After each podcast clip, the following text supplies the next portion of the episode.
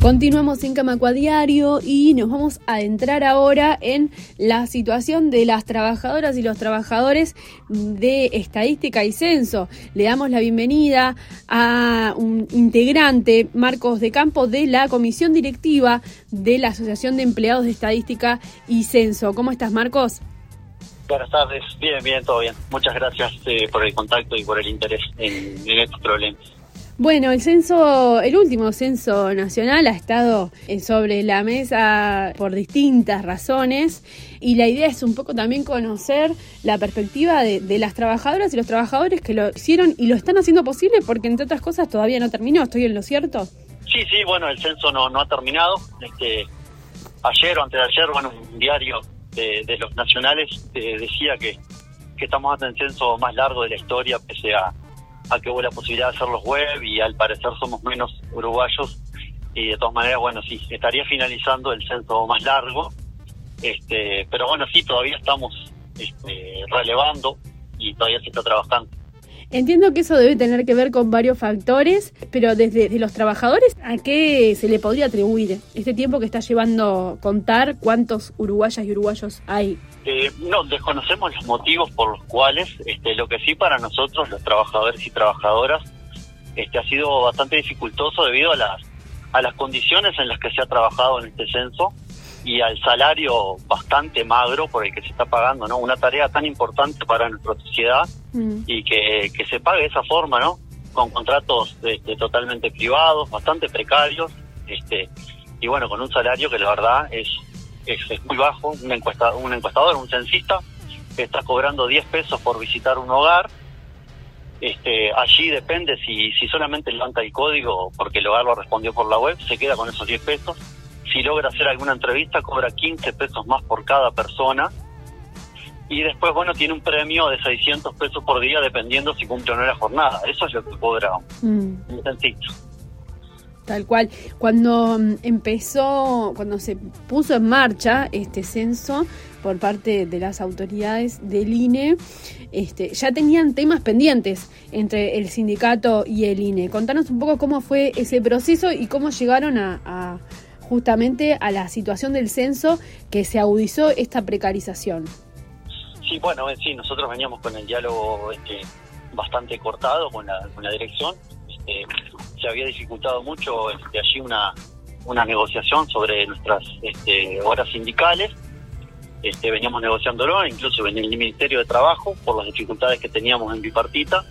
Este, y bueno, este, allí la dirección este, dilató bastante, eh, las respuestas hasta que, bueno, en un momento se retira y el censo no se encuentra sin negociación con el director, sin mm. siquiera sin, sin un ámbito de diálogo, por lo menos para poder tratar estos temas, no poder hablar de lo que son los contratos, poder hablar de las condiciones de trabajo, algunas cuestiones importantes como eventos de inseguridad que han sufrido el personal de campo, no rapiñas, apedreos, este, que en definitiva no sabemos cómo, cómo los está atendiendo el instituto de qué manera procesa eso y les brinda seguridad y contención a, los trabajadores. Y bueno, y otros temas como atrasos importantes en los pagos. Este, llegamos a la situación límite de que en julio los censistas cobraron el día 28 recién. O sea, pasó todo un mes sin que cobraran su salario. O sea que no solamente estamos hablando de contratos precarios y de una paga bajísima por esta labor tan sensible, ¿no? Que es tener obtener cifras que además son muy útiles, necesarias y que justamente deben ser, deben estar bien recabadas, digamos, para que haya confianza también en el instituto. Además de esta situación, se pagó tarde, se está pagando tarde. Sí, sí, sí, es exactamente. Sí, sí, así esta tarea tan importante que, bueno, donde a, raíz de, los datos que se recaban en el censo se elaboran los marcos demostrales para, para todas las encuestas, para todos los productos que hace regularmente el INE, ¿no? Este, como la encuesta continua de hogares, donde sacan los datos de pobreza, de desempleo, este, y bueno, justamente allí es donde se están dando estos, estos problemas y otros que arrastramos desde, desde antes, ¿no? Como bueno, este, se han privatizado bastante los, los contratos, este, ante el impedimento de poder ingresar personal este, con, bajo contratos públicos, este, que el gobierno eso lo impide a través del decreto 90, se opta por de todas maneras ingresar el personal con contratos afrales, este, para cubrir tareas permanentes, lo cual no, no corresponde y entendemos que es perjudicial. Este, para las personas que entran, porque entran en una situación de desigualdad con el resto de las personas bastante gravosa, y bueno, y además el Estado está este, contratando de forma privada y tapando baches este, de una manera que no es correcta y que no era ni siquiera la idea de esta administración.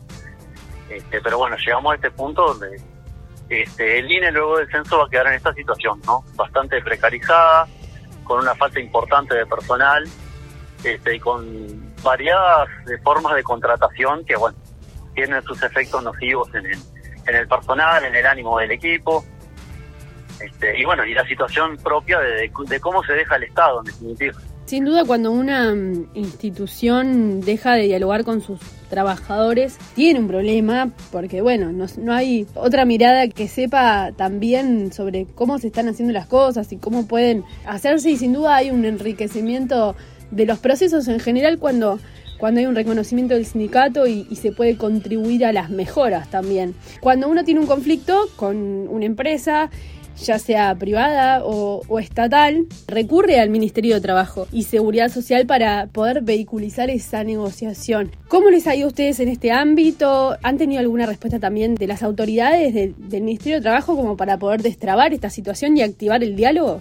Eh, bueno, de, las autoridades en sí no, nosotros hemos pedido reuniones con, con jerarcas del Ministerio de Trabajo, este, visto que en la negociación tripartita tampoco hemos logrado nada y no tampoco nos han recibido. Tampoco los jerarcas de presidencia, como bueno, Álvaro Delgado es una de las personas que, que le solicitamos una reunión y no lo tenemos.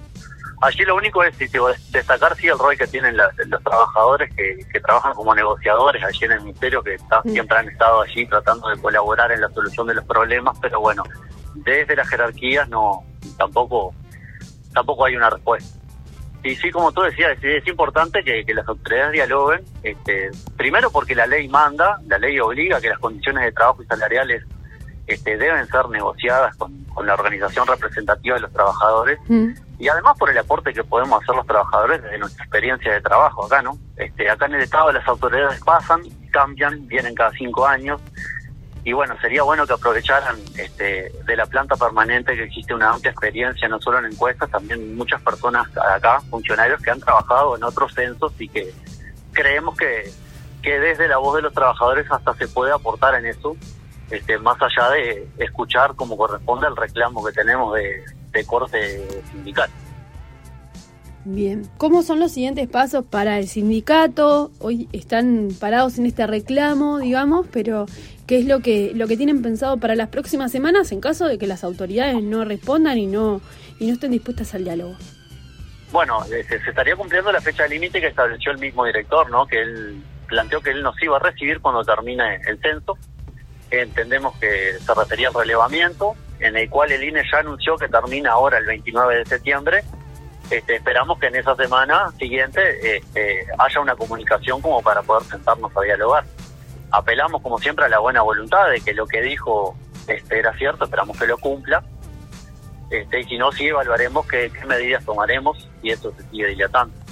Muy bien, por supuesto que estaremos atentas y atentos a lo que ocurra y sobre todo cómo se solucione esta situación con las trabajadoras y los trabajadores de estadística y censo. Marcos de Campo, te agradecemos un montón estos minutos en Camacuá y por supuesto quedamos en contacto. Bueno, dale. Este, bueno, muchísimas gracias desde ya por, por, estar atentos a, a, estos problemas y la situación que, que vivimos los trabajadores. Un abrazo, chau chau. Camacua Diario un resumen informativo para terminar el día.